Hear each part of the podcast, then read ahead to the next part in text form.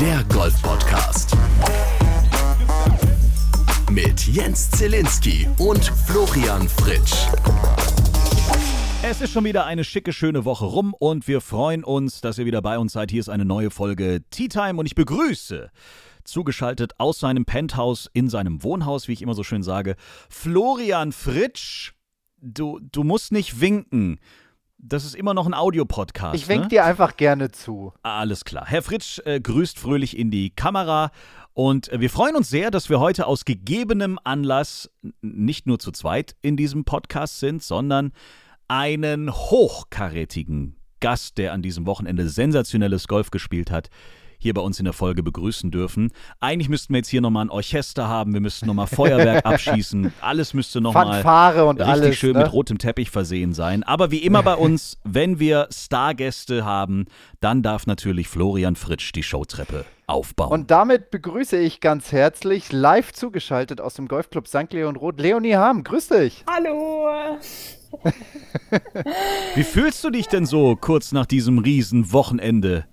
Ähm, also ich fühle mich grundsätzlich gut. Also alles ist wunderbar. Ich bin nur echt müde, weil ich ähm, ziemlich spät erst in Berlin losgefahren bin und dann halt erst um zwei Uhr morgens angekommen bin. Und dann dachte ich so, wunderbar, dann schlafe ich so bis zehn. Nö. Halb sieben wieder wach. Wunderbar. Oh, Und direkt ins Gym gegangen, oder? Das habe ich tatsächlich noch nicht getan. Erstmal Wäsche gewaschen. Okay, sehr gut. Ich war jetzt tatsächlich vier Wochen unterwegs und bin jetzt froh, ähm, ja, mal wieder eine eigene Waschmaschine zu haben und mein eigenes Bett. Und das sind auch tatsächlich Dinge, die man ähm, mehr wertschätzt, als man das so sich vor der Saison immer einredet. Man muss ja wirklich sagen, das war eine fantastische Premiere des Amundi German Masters powered by VCG. Nach sechs Jahren endlich mal wieder ein Frauenturnier auf, auf deutschem Boden. Ich habe ein paar Bilder auf Instagram gesehen, viele Videos. Das war schon eine richtig coole Nummer, oder?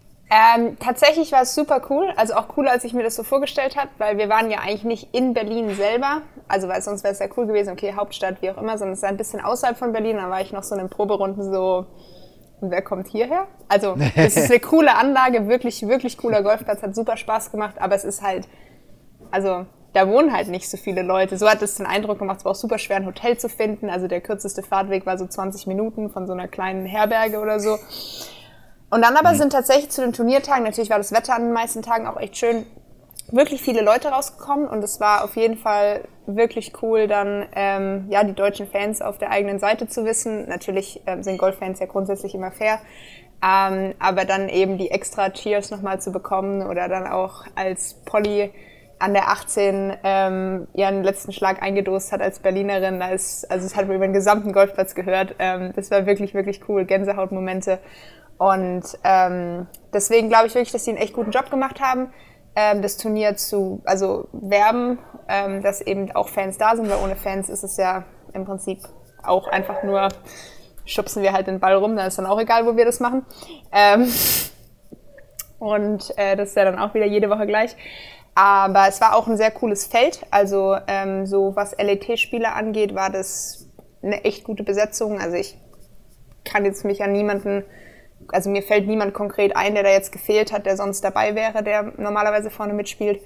Und ähm, das ist ja dann auch das, was man machen möchte, sich eben mit den Besten zu messen. Und ähm, deswegen war das wirklich eine coole Erfahrung. Das Feld da niedergerissen, das ist vielleicht ein bisschen Übertreibung. Also ich war äh, dann am Schluss einen Schlag hinter einem Stechen, ähm, nachdem die Maya dann an der 18 nochmal einen richtig nah rangestickt hat.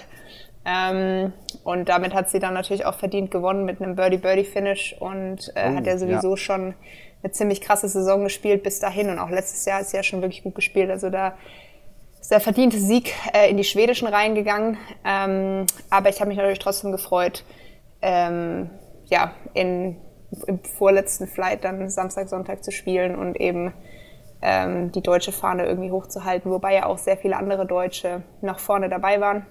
Ich glaube, wir waren zu viert in den Top Ten. Ja, wollte gerade sagen, das Leaderboard ist irgendwie Schweden, Deutschland, Ja. Schweden, Deutschland, Schweden, Deutschland. Sieht gut Es aus. ist so, darf ich das mal kurz darstellen? Das ist echt cool. Also wir haben Schweden, also jetzt von top down, Schweden, Deutschland, Schweden, Deutschland, Schweden, Deutschland, Schottland, Deutschland, Marokko. ja. Sieht cool das aus. hat was, ne? Also deutsche Platzierungen auf dem 2., 4., 4., 8. und damit sind unter den ersten 9 44,44 Prozent Deutsche. So, das waren die Statistiken zum Montag. Leonie, du hattest ja bis jetzt eine relativ bewegte Karriere.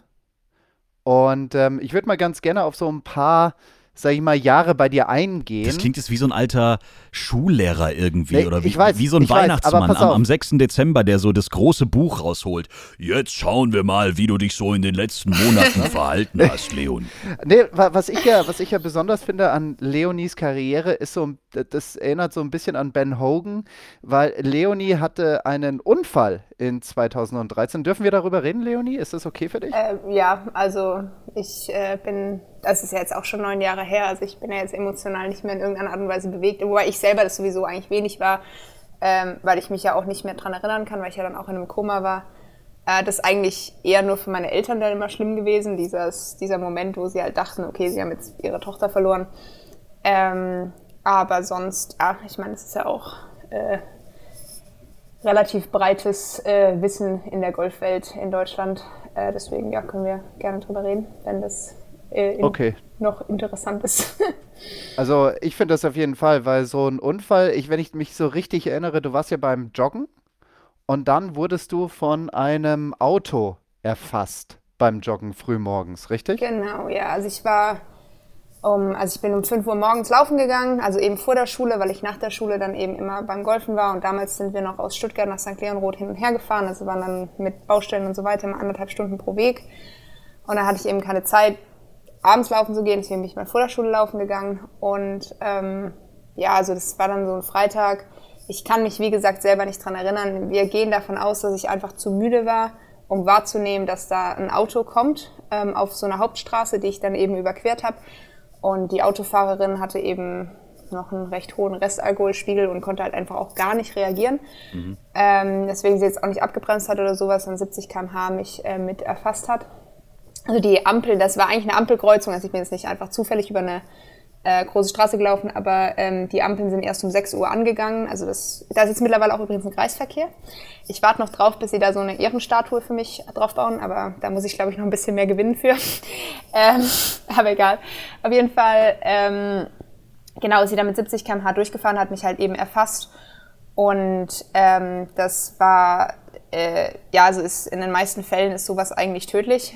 Ähm, aber ich hatte extrem Glück mit meiner Ersthilfe. Also ich bin quasi einer ehemaligen Sanitäterin von der Bundeswehr vor die Füße gefallen.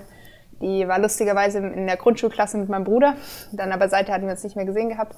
Und die war auf dem Weg zur Bushaltestelle. An dem Morgen hatte sie irgendwie ein flaues Gefühl im Magen und ist zehn Minuten vorher losgelaufen. Also wenn man jetzt hier noch irgendwie äh, gruselige Geschichten teilen möchte. Ähm, und sie ist dann eben zehn Minuten früher an die Bushaltestelle gelaufen und deswegen war das Timing eben äh, perfekt. Und sie hat mir dann äh, Ersthilfe geleistet und ähm, damit halt eben mein Gehirn davon abgehalten, dass es aufhört zu funktionieren. Äh, und dann, bis die Sanitäter eben eingetroffen sind und äh, die haben mich dann eben sofort in das beste Krankenhaus für Unfallchirurgie in der Gegend äh, gebracht und dort konnte ich ja, stabilisiert werden. Genau, und dann ähm, bin ich fünf Tage später, war ich dann wieder wach. Und hast gefragt, wann darf ich wieder auf den Golfplatz, oder? Tatsächlich war das, ist das die erste Frage, an die ich mich wieder erinnern kann. Also ich habe davor, habe ich, also nicht wann ich wieder auf den Golfplatz kann, sondern es war im Mai, Anfang Mai und Anfang Juni sind ja immer die GBGO in St. Leonroth Mhm. und das ist immer mein Lieblingsturnier gewesen und dann habe ich mein, also die erste Frage ist so, Papa, glaubst du, ich bin bis zum GBGO wieder fit? Das glaube ich nicht. Äh, das ist die erste Frage, an die ich mich erinnern kann. Also wenn, wenn wir jetzt das mal kurz sportlich betrachten, äh, hast du zwei Jahre später, 2015, auch etwas geschafft, was glaube ich auch noch, noch nicht so viele geschafft haben. Du bist deutsche Meisterin bei den Mädchen geworden, deutsche Meisterin bei den Damen. Ich bin nicht, ich bin oder? nicht deutsche Meisterin Mädchen, bin ich nie geworden. Das habe ich 2015 sogar nicht mehr gespielt, weil der Solheim Cup, Junior Solheim Cup damals war. Ähm, ich bin German Girls, also internationale deutsche Meisterin der Ah, okay. Mädchen geworden, internationale deutsche Meisterin der Damen und nationale deutsche Meisterin der Damen.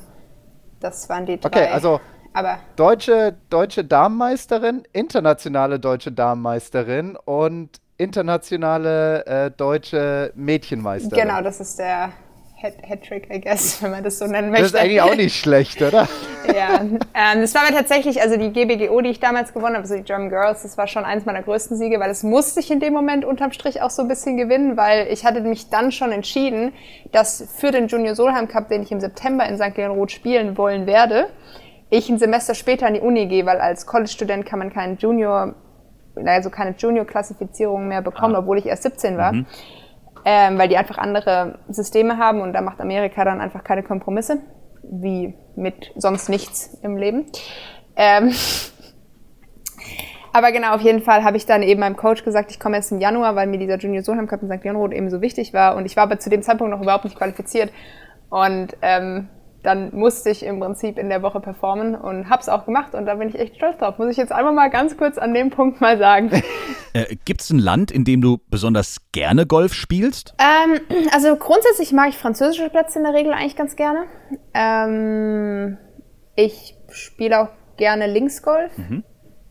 Es gibt eine Grenze zu Wind, in dem ich gerne spiele und zwar das ist der Moment, ähm, wenn der Ball andersrum bricht als er eigentlich brechen sollte, weil es so sehr windet. Aha. Das ist was, das kann oh. ich psychisch ganz schwer mit mir vereinbaren. Aber das hatten wir jetzt nicht nur in Großbritannien, wir hatten auch einen Sandsturm in Saudi-Arabien Anfang der Saison, da war das auch so. Es äh, musste gar keine Grüns lesen, musste nur gucken, wo der Wind herkommt und dann weißt du, wie der Putt läuft. Ähm, aber äh, das ist doch echt belastend psychisch. Aber, aber sonst spiele ich eigentlich auch ganz gerne in windigen Bedingungen. Ähm, ja, ich bin nicht so der Waldgolfer. Weiß ich nicht, Bäume machen mich nervös. äh, das bin ich auch nicht. Ich glaube, das ist keiner. Wald ist irgendwie immer doof. Ja, da gibt oh, es gibt schöne Plätze auf jeden Fall. Ja, ja es sieht toll aus. nicht unbedingt für mich. Genau, genau, es sieht toll aus, aber es ist jetzt für mich nicht unbedingt score-orientiert. äh, aber ja, genau. Äh, so. Die Leonie über, weißt du, was ich ja cool finde, ist, dass die Leonie gerade eben maximal jeden Sportpsychologen überfordert. Ja? Das mag ich weißt nicht, du, das meisten, mag ich nicht, das ist doof, das möchte ich weißt, nicht. Nee, was, was eigentlich geil, ich meine, was, was hört denn der Sportpsychologe in der Regel? Ja, ich habe irgendwie Angst zu versagen, irgendwie, ich finde es doof, wenn irgendjemand zuschaut oder wenn meine Ergebnisse öffentlich einsehbar sind oder ich will unbedingt scoren. Ja, das ist ja das so das klassische Bild, womit man sich auseinandersetzt.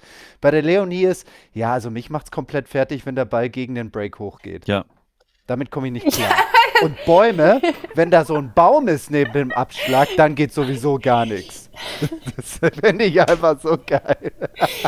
Naja, also nicht jetzt ein Baum, aber wenn man so durch eine Waldschneise durch muss, vom Tee runter, das ist in Evian an der 7, ganz, ganz schlimm. Ähm, da ist so ein, so ein Zaun, da ist so ein Zaun rechts, der so, also mit so einem Stahlstab oh rechts und der schützt halt quasi die Häuser, die dahinter kommen. Mhm. Und dann ist halt links, hängen halt so die Bäume rein. Und so wie wir das jetzt bei Jabra gespielt haben, sind wir vielleicht, keine Ahnung, von dieser Schneise vielleicht so 80 Meter weg. Also so gerade Startrichtung kann. Aber man hat dann auch rechts und links dahinter nicht Platz, also muss dann wirklich einen komplett geraden Golfschlag durch diese Schneise durchhauen. Aber bei dem Major ist man dann halt nochmal 100 Meter weiter hinten. Und dann muss der halt wirklich die ersten 100, also der muss, also der muss, es muss ein komplett gerader Golfschlag sein, sonst liegt er wieder auf der T-Box. Und ich muss ganz ehrlich sagen, ich lag auch schon wieder auf der T-Box. Ich stelle mir gerade so die Konfrontationstherapie vor. Weißt du, Leo steht da auf dem Abschlag, läuft zu diesen Bäumen hin und sagt, ich akzeptiere euch so, wie ihr seid. Das ist in Ordnung. Genau. Ihr schon wieder. Äh, es wird jetzt vielleicht überraschend kommen, aber ich arbeite sogar mit einem Sportpsychologen zusammen. Ähm, mit Bäumen. Ja, Macht ihr dann so Waldspaziergänge, um irgendwie so, so eine Kommunikation aufzubauen? Der Baum ist nicht böse oder so? Genau. Ist alles nur in deinem Kopf. Nein, ähm, ich, so weit sind wir noch nicht gekommen. Wir sind noch nicht bis zu den Bäumen gekommen, tatsächlich. Ihr seid noch auf dem Feld. Okay. auf der Wiese. Genau. Ja, noch. Sehr schön. Aber jetzt einfach nochmal auf das letzte Wochenende zu sprechen zu kommen. Ich meine, das ist jetzt seit Jahren endlich mal wieder ein, ein äh, Turnier auf deutschem Boden gewesen und so weiter und so fort. Habt ihr als deutsches Team euch da vorher so mal ein bisschen ausgetauscht? Habt ihr irgendwelche Erwartungen ausgetauscht oder habt ihr euch jetzt vielleicht äh, nach dem Finaltag nochmal irgendwie auf eine Cola zusammengesetzt und nochmal drüber gequatscht? Oder war das ein Turnier, weil es halt zur Serie gehört wie jedes andere auch? Wir sind Leistungssportler, wir trinken keine Cola. Spaß. Wow. Spaß, Spaß, Spaß. Ein, ein, ein Kamillentee mit heiße Milch bei, mit Honig. Bei 40 Grad. Ähm, ja, nee, also tatsächlich Ähm, es gab viele von uns, die sich sehr auf das Event gefreut haben, in Deutschland zu spielen. Ähm, aber also zum Beispiel die Polly oder so ist jetzt, die spielt ja normal auf der Epson-Tour, die ist dann noch separat, halt eben extra für dieses Event gekommen. Es war super, super cool, ähm, dass wir irgendwie in Anführungsstrichen alle auch mal wieder zusammengekommen sind, weil wir sonst spielen so immer so drei das Turnier und vier spielen das Turnier und so. Und da waren jetzt wirklich, also fast alle deutschen Poeten, also keine Ahnung, äh, die meisten, ähm, da und es war wirklich eine gute Stimmung die ganze Woche über. Wir wussten über eine Ecke, dass es ein cooler Golfplatz ist. Das ist natürlich immer schon mal die Grundvoraussetzung, dass man irgendwie eine coole Woche hat, ist, dass halt irgendwie das alles ein bisschen mehr Sinn macht als, ja. Ähm, und generell vom Setup, Setup haben die aber auch echt einen guten Job gemacht. Ähm, also riesige Range, was so cool ist, verglichen zu manchmal muss man da um einen Spot kämpfen morgens früh und so, riesiges Puttinggrün. Ähm, und dann auch von der Organisation mit den Fans und allem. Also ich glaube, wenn jemand Erwartungen hatte, dann wurden sie zumindest mal mindestens erfüllt.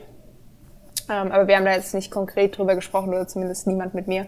Ja, das. Genau. Also wenn du das nächste Mal jemanden brauchst, ich unterhalte mich gerne mit dir über Bäume und. Jetzt unterhalten wir uns aber erstmal über Musik. oh yes!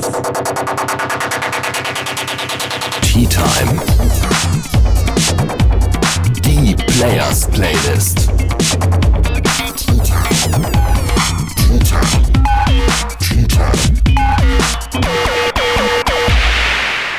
Players Playlist auf Spotify. Jetzt kommt der Teil. Äh, jetzt kommt der Fall der Fälle. Ich habe Angst.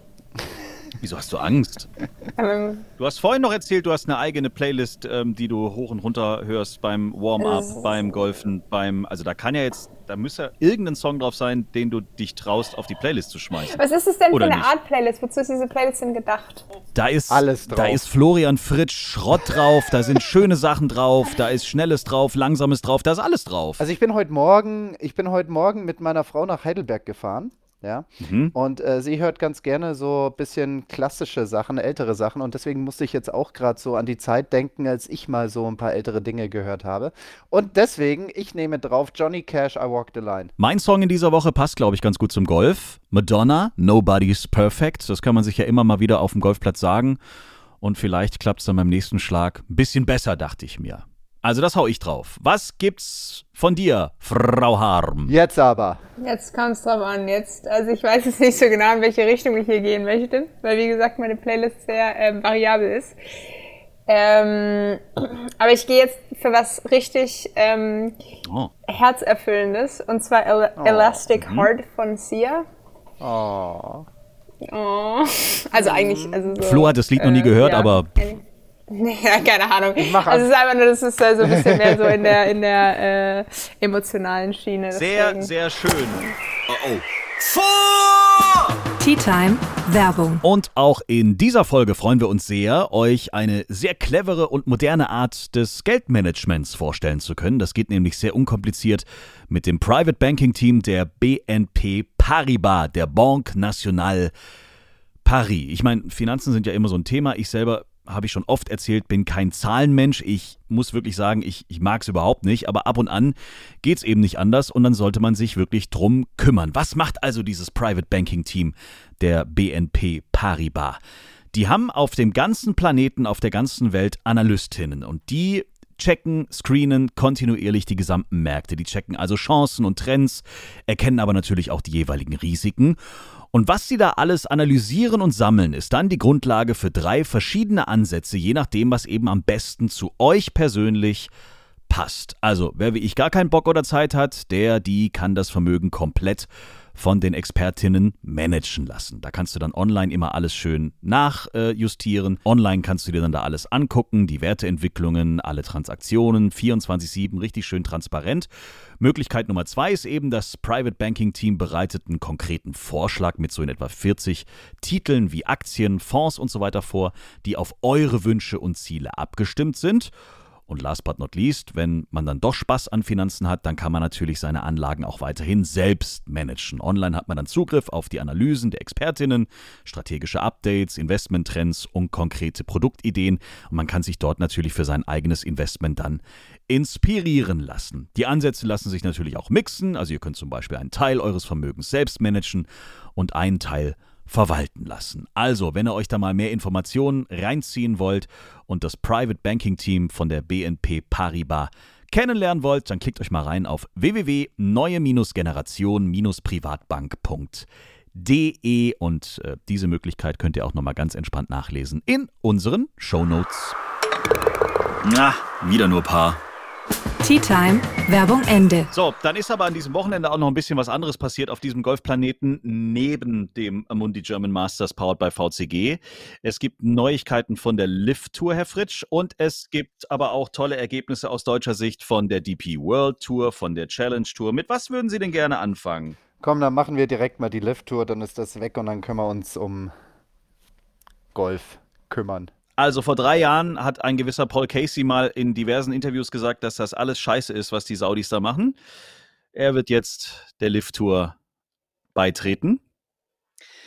Okay, das nächste ist aber spannend, weil wenn das Gerücht, was mittlerweile auch schon von der Times mehr oder weniger rot unterstrichen ist, wenn das wirklich der Fall wird, dann haben wir das erste große Ryder Cup-Problem, denn ja. tatsächlich soll der Captain Henrik Stenson der Liv beitreten. Und das wiederum würde bedeuten, dass er dann auch sein Captain, äh, sein Mützchen, sein Amt los wäre. Das wäre schon, glaube ich, jetzt so ein richtiger Dolchstoß, oder? Also, wenn, wenn das wirklich so ist, dann sind die Touren jetzt gezwungen, eine endgültige Grundsatzentscheidung zu treffen. Ja. Also da kannst du ja nicht sagen, ja, wir legen das jetzt erstmal aufs Eis, ja, und reden dann nochmal beim Kaffee drüber mit ihm, sondern dann musst du ja wirklich innerhalb kürzester Zeit eine absolute Grundsatzentscheidung treffen. Also, ich meine, was, was die Jungs, was die Spieler jetzt, ähm, also es gibt ja ganz viele unterschiedliche Ebenen. Wir gehen jetzt einfach mal oder wir bleiben jetzt einfach mal auf dieser Ryder Cup-Ebene. Also, was, was die Spieler dem Ryder Cup jetzt angetan haben, ist ja sowieso schon, sag ich mal, eine Nummer. Und wenn jetzt, ja. sage ich mal, der offizielle, bereits bestätigte, im Amt agierende Kapitän sagt, na, ist mir jetzt auch wurscht. Ich meine, was, was, was macht das mit dem Ryder Cup? Ja? Ja, der ist ja schon fleißig auf Promotour. Der war jetzt irgendwie vor zwei Wochen in Rom, fliegt mit dem Pokal einmal um die ganze Welt, ist das Gesicht, ist der Captain, hat schon seine ersten Vize-Captains äh, ernannt. Jo. Also, das, also ich glaube, worauf es da hinauskommt, ist halt einfach, dass, dass die irgendwie so eine Grundsatzentscheidung erzwingen wollen. Wer auch immer das ist. Also ich kann mir nicht vorstellen, dass der Henrik sagt, ja, Ryder Cup ist mir komplett egal, das wird es ihm nicht sein, ja. Mhm. Ähm, aber ich meine, wir. Aber ihm muss ja bewusst sein, was dieser Schritt für ähm, Konsequenzen hat. Ich meine, er ist ja jetzt wirklich der Captain. Also, wenn du als Spieler, wo du noch nicht weißt, ob du wirklich mitspielst dieses Jahr, äh, nächstes Jahr, ist ja vielleicht was anderes. Äh, Martin Keimer hat auch immer gesagt, er hat irgendwie noch Hoffnung, dass er vielleicht irgendwann nochmal Teil dieses mhm. Teams, ich meine, er war jetzt letztes Mal auch als, als äh, Vizekapitän irgendwie dabei oder als, wie heißt es? Ähm, ja, doch, Team, Vizekapitän. Doch, Vizekapitän, ja. ja. Ähm, so, aber als Spieler weißt du es ja noch nicht hundertprozentig, ob du überhaupt in Rom dabei sein wirst. Aber als Kapitän, ja. als Gesicht von diesem ganzen Team, als der Anführer, der jetzt ja schon seit ein paar Monaten ist, finde ich es schon krass. Also das ist mal das ist eine andere Gewichtung, finde ich. Genau, und für, für die Damen, ich meine, das ist ja auch eine ähnliche Nummer dann bei euch, oder Leonie? Ich meine, ob das jetzt Ryder Cup ist oder, oder Solheim Cup. Ja, ja, ist ja eigentlich der gleiche Wettbewerb. Von daher würde es mich auch mal interessieren, was du so dazu sagst. Ähm, also unsere, unsere Beziehung mit den Saudis ist ein bisschen eine entspanntere, weil ich jetzt einfach mal sagen würde, dass ähm, die Feindseligkeit nicht ganz so hoch ist. Ähm, weil weniger darüber berichtet wird oder weil. Also A ist weniger Geld involviert. Also klar geben sie uns ja. mehr Geld als viele andere Events, die wir haben, das wir natürlich mhm. dankend annehmen. Aber im Vergleich zu was sie den Herren zahlen, ist es natürlich ein Witz. Also wir ja. müssen uns ja darüber im Klaren sein, dass sie über 500 Milliarden US-Dollar ähm, verfügen und äh, dann eben Turniere, Damenturniere austragen für 100 Millionen, äh, was sag ich, steht 100 Millionen, ich wünschte, eine Million, also gesamt. wo wir dafür aber im Prinzip eigentlich nur bezahlt werden, dass wir deren Businesspartner bespaßen in so einem Pro-Am-Format, der den wir eigentlich alle nicht so geil finden. Ähm, aber was wir irgendwie spielen. Ach, dafür gibt's, dafür ist dieser Top Naja, 500.000 sind für das Team-Event und 500.000 sind, also letztes Jahr waren es 800.000 für Team und 200.000 für Individual, aber dann haben wir uns wirklich quergestellt. Ähm, und da, das rechne ich Ihnen auch hoch an, dass Sie da auf unser Feedback ähm, auch eingegangen sind. Also Sie sind, man kann mit denen reden. Das sind eigentlich auch, also die Menschen von Golf Saudi, die die Fäden ziehen, sind eigentlich auch Menschen, mit denen man in Anführungsstrichen normal reden kann. Also die sind jetzt nicht, also keine Ahnung, man sagt denen auch ganz normal Hallo, also da muss man jetzt nicht irgendwie einen Knicks machen oder weiß ich nicht was. Also das sind schon. Wäre noch schöner. nee, aber das sind also schon in Anführungsstrichen normale Menschen halt mit unfassbar viel Geld ähm, und einem anderen kulturellen Back äh, Hintergrund.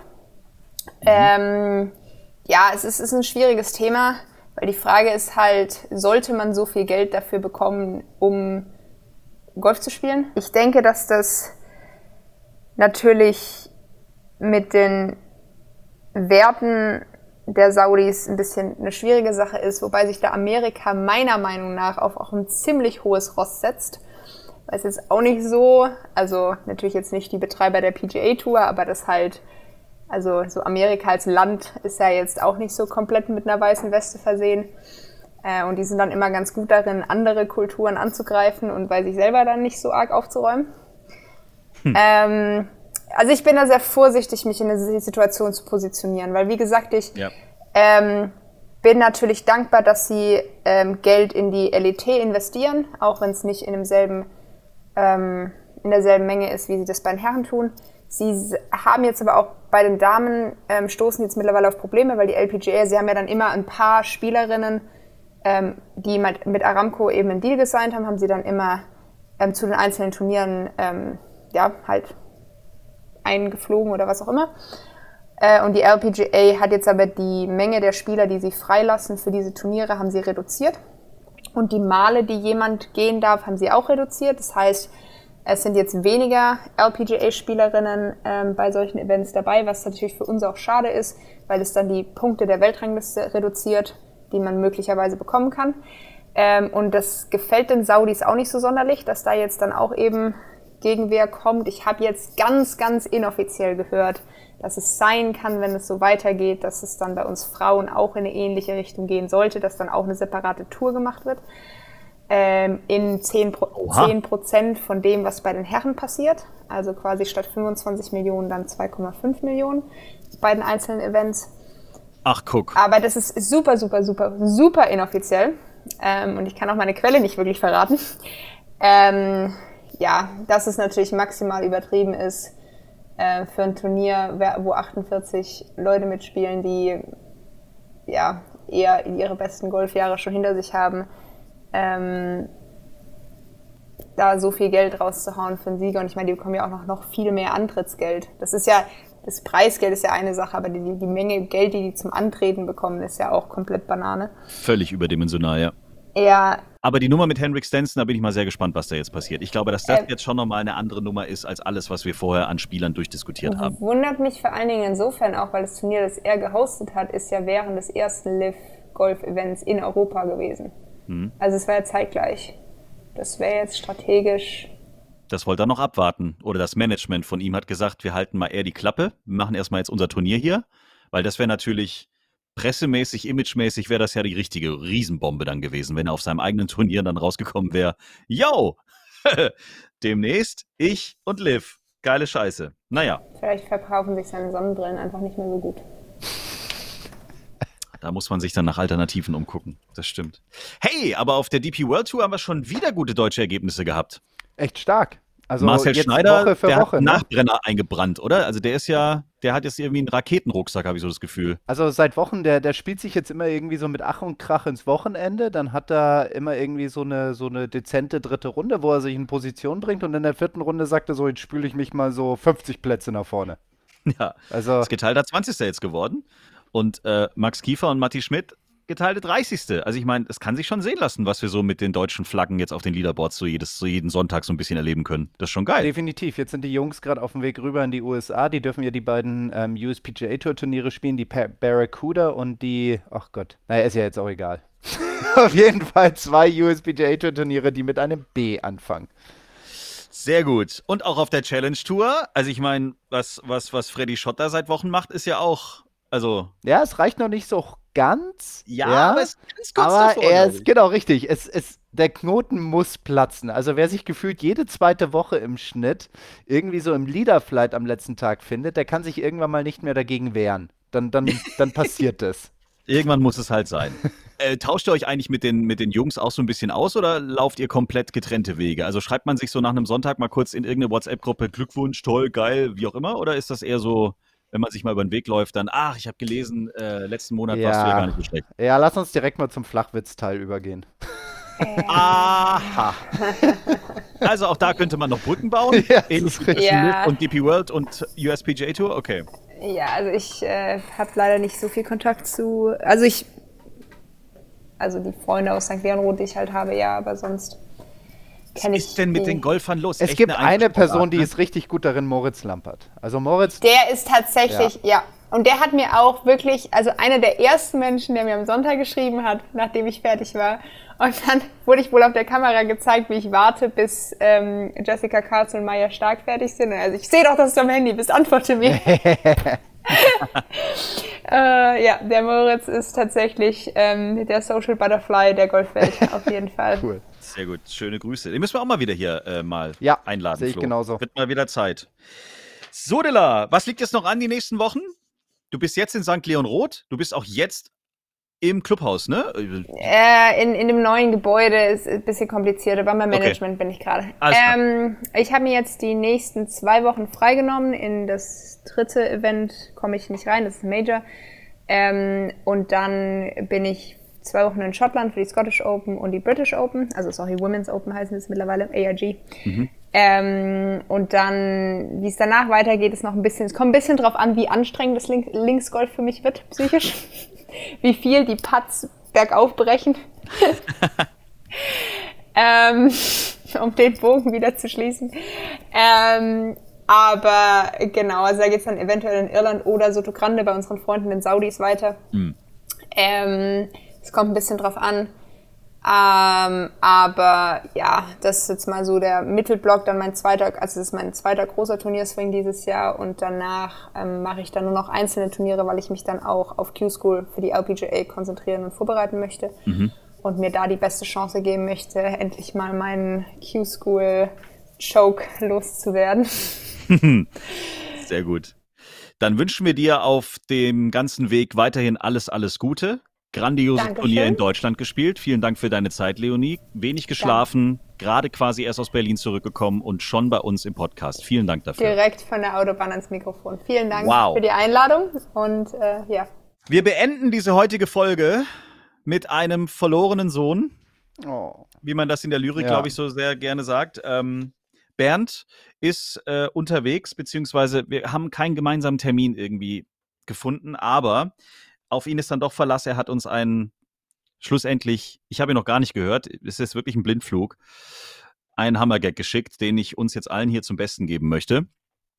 Ich hoffe, dass Bernd nächste Woche dann mal wieder bei uns ist, denn der hat auch einiges, glaube ich, zu erzählen von seinen ganzen Erfahrungen jetzt auf der Challenge Tour die letzten Wochen.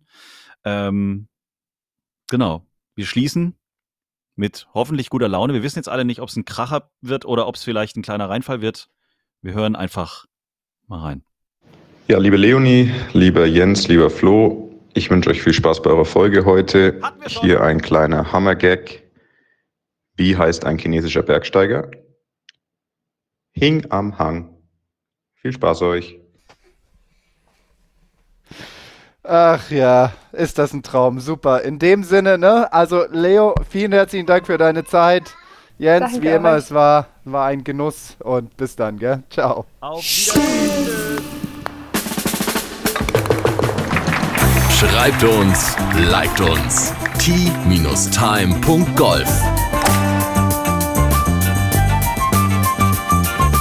Tea Time, der Golf-Podcast. Auch auf Facebook und Instagram. Tea Time. Tea Time ist eine Produktion von Pot Ever. Infos und noch mehr spannende Podcasts gibt's auf potever.de.